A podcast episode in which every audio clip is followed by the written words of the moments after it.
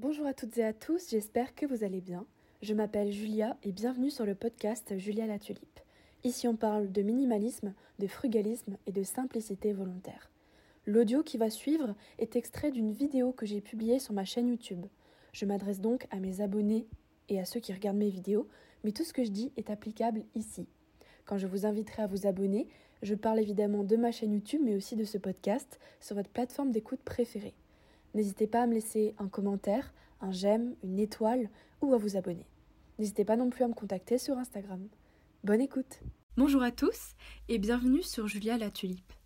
Aujourd'hui, dans ce nouvel épisode, j'aimerais vous présenter les avantages du minimalisme selon Fumio Sasaki. Dans son livre L'essentiel et rien d'autre, l'auteur Fumio Sasaki nous partage les choses qui ont changé en lui depuis qu'il est devenu minimaliste. Son livre m'a énormément plu et aidé dans mon cheminement personnel. C'est donc tout naturellement que je souhaite vous partager les 12 avantages du minimalisme qu'il présente comme 12 choses qui ont changé en lui depuis qu'il est minimaliste. Cette vidéo sera divisée en deux parties pour plus de fluidité dans mes propos. Voici donc la première partie et les six premiers avantages. Le premier avantage est lié au temps. L'auteur dit que depuis qu'il est devenu minimaliste, il a davantage de temps. La vie est courte, quel dommage de la gâcher pour des objets matériels. Par exemple, faire la queue dans un magasin pendant les soldes. C'est quelque chose qui prend énormément de temps, quelque chose qu'il ne fait plus et donc un gain de temps. Pareil pour le temps passé sur les réseaux sociaux ou devant les médias, par exemple devant la télévision, à regarder des publicités qui nous bombardent de messages parfois euh, inconscients et insistants tel que nous ne sommes pas assez bien sans ce produit, et donc en achetant ceci ou cela, qu'on nous vend dans la pub, on deviendrait meilleur et complet. On est toujours à la recherche d'une perfection inexistante, et c'est une perte de temps totale. Le minimalisme, c'est en fait affirmer que je ne manque de rien et je suis assez. En réduisant sa consommation, donc en étant minimaliste, on passe moins de temps dans les magasins. Nous avons également moins de choix dans nos propres objets, donc par exemple la garde-robe. On passe moins de temps à choisir une tenue si on a moins de vêtements. On passe également moins de temps à faire le ménage si on a moins d'objets et moins de pièces. On facilite également les déménagements qui peuvent devenir très rapides. On trouve moins de temps également pour traîner sur des sites de vente ou des applications telles que Vinted pour trouver le pull parfait ou notre prochaine paire de chaussures. On passe moins de temps aussi à chercher des objets perdus, on sait où sont les choses puisque chaque chose a sa place, où elles sont visibles puisqu'il y en a peu. Une fois qu'on a dégagé du temps, que ce soit grâce au ménage qui est plus rapide, qu'on passe moins de temps en ligne, à regarder des publicités ou à chercher euh, la paire de chaussures parfaite, on dégage du temps pour des choses plus importantes, pour passer du temps de qualité avec ses proches notamment, mais aussi pour s'adonner à des activités qui nous font vraiment du bien, vraiment plaisir. On accède donc au luxe de la rêverie et de l'ennui. Un des conseils qui est souvent énoncé quand on parle de minimalisme et qui est repris dans le livre euh, L'essentiel et rien d'autre, c'est de mettre en perspective le temps de travail pour obtenir un objet. Si par exemple je suis payé 9 euros de l'heure et que je travaille 2 heures, j'ai gagné 18 euros. Est-ce que cet objet à 18 euros vaut 2 heures de travail? Est-ce que le temps passé au travail vaut cet objet? Quand on réfléchit en termes de temps et d'argent, eh bien on réduit forcément sa consommation puisque est-ce que ce nouveau pull vaut deux heures de mon temps de travail? Je ne pense pas. L'avantage numéro 2 qui découle du premier, c'est de profiter davantage de la vie. Maintenant qu'on a dégagé beaucoup de temps, on peut trouver du temps pour faire des choses que l'on aime et réorganiser tout son emploi du temps, créer de nouvelles habitudes, une routine, etc. pour être de plus en plus fier de soi et accompli les tâches telles que le ménage sont rendues plus simples, plus rapides, et donc on se retrouve avec un intérieur qui est propre et spacieux dont on peut profiter. Si l'on possède moins d'objets, on réduit également les barrières à l'action. C'est-à-dire que les choses ont une place, le ménage est rendu plus simple et plus rapide, donc notre espace est vraiment optimisé et nous n'avons pas sur notre chemin par exemple une pile de linge qui attend d'être nettoyée, lavée, étendue, séchée, repassée, pliée, etc. Il suffit tout simplement, si on a une bonne routine euh, et qu'on arrive à s'organiser, de profiter du temps dégagé pour lire un bon livre, profiter d'une soirée à regarder un film, à voir des amis, à sortir, etc. Donc l'avantage numéro 2, c'est de profiter tout simplement de la vie, du temps dégagé et euh, ne pas se fixer sur des tâches qui nous prendraient beaucoup de temps si on avait beaucoup d'objets. Et ne pas s'attarder sur des détails qui nous bloqueraient pour aller vers des choses essentielles. Le but, c'est de trouver dans la vie quotidienne des sources de satisfaction. Ce n'est plus de courir après des objets ou de courir après une réussite matérielle et financière qui est énergivore, qui nous empêche de profiter de la vie dans l'instant présent. Le troisième avantage, c'est la liberté. C'est seulement quand on a tout perdu qu'on est libre de faire tout ce qu'on veut. Une fois qu'on a plus de temps pour soi et moins de possessions, on a la liberté de choisir ce que l'on veut faire. On peut également décider de déménager plus facilement, plus rapidement, comme par exemple tous ces minimalistes qui vivent dans des tiny houses, des maisons mobiles qu'on peut déplacer, des gens qui vivent uniquement avec un sac à dos, avoir des styles de vie plus nomades et plus libres. On peut également créer son propre personnage et sa propre personnalité sans se fier aux objets. C'est pas parce que je possède telle ou telle chose que je suis telle et telle personne. On peut se libérer de cette pression sociale de consommation. Par exemple, je ne suis pas mes vêtements, je ne suis pas ma voiture, je ne suis pas mes possessions.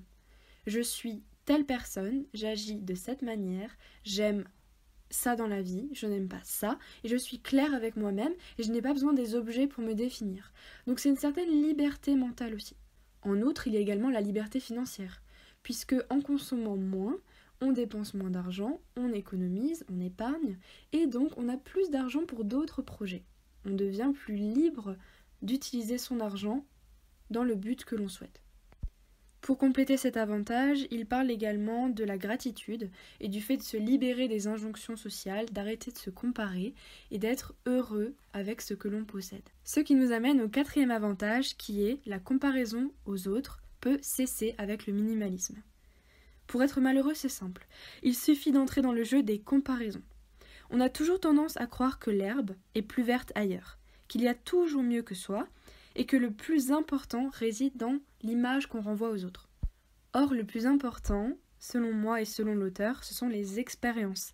C'est là où notre temps va aller, notre énergie, à qui on la donne, qu'est-ce qu'on a accompli, qui on est. C'est beaucoup plus important que votre marque de voiture ou bien euh, les marques que vous portez sur vous, vos vêtements, vos bijoux, etc. En arrêtant de se comparer, c'est là qu'on peut vraiment apprendre à se connaître, à se découvrir et à savoir qui nous sommes.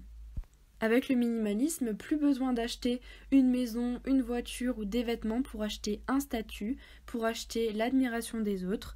Le matériel n'est plus la priorité. Ce qui compte, c'est ce que l'on a accompli, ce que l'on veut accomplir. Le plus important, c'est de vivre sa vie pour soi et ne pas se comparer aux autres. C'est vraiment un défi du quotidien, qu'on soit minimaliste ou pas. C'est vraiment quelque chose de nocif et les réseaux sociaux, malheureusement, euh, on va dire, alimente un petit peu cette comparaison. Donc je vous invite parfois, et là c'est pas un conseil de l'auteur mais je le rajoute, à faire des détox, à vous déconnecter un petit peu des réseaux pour vraiment vous recentrer sur vous-même, ce dont vous, avez besoin, ce que vous désirez, et ne pas prendre les désirs des autres euh, ou leur vie comme une comparaison à atteindre. Ce qui renvoie à l'avantage numéro 5, qui est je m'en fous du regard des autres. Je cite Vous êtes le seul à vous inquiéter de votre image. L'idée, c'est d'avoir une garde-robe, par exemple, qui nous va, qui nous va à nous, qui nous plaît, qui est intemporel, indémodable, qui nous convient. Le but, ce n'est pas d'avoir une garde-robe pour impressionner telle ou telle personne ou pour être bien vu. Quand on est minimaliste, très vite, on va revenir à des essentiels, on va revenir à des objets qui sont pratiques, qui sont à notre goût, qui sont faits pour nous. On ne va pas chercher à surconsommer euh, des habits qui sont à la mode, à avoir le dernier iPhone ou la voiture la plus performante du quartier. On peut alors complètement se détacher de l'image que l'on donne aux autres, à savoir que vous êtes le seul à vous inquiéter de votre image.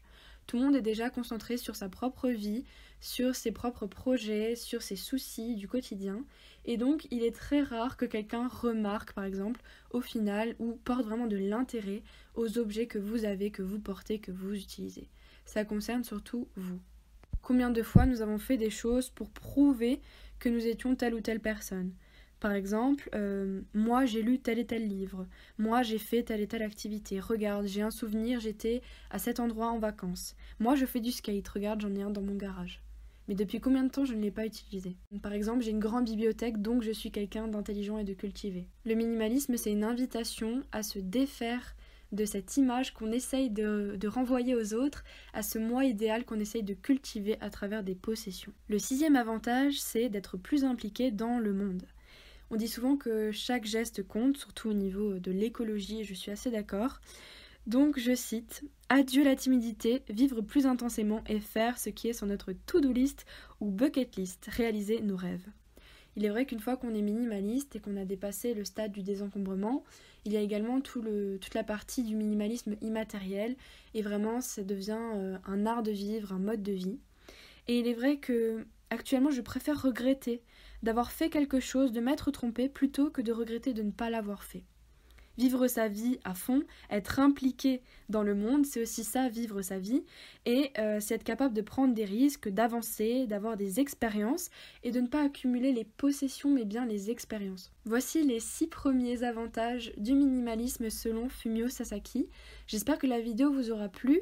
Je vais faire une deuxième partie où j'énonce les six prochains avantages. Je vous mettrai la vidéo en barre d'informations quand elle sera sortie.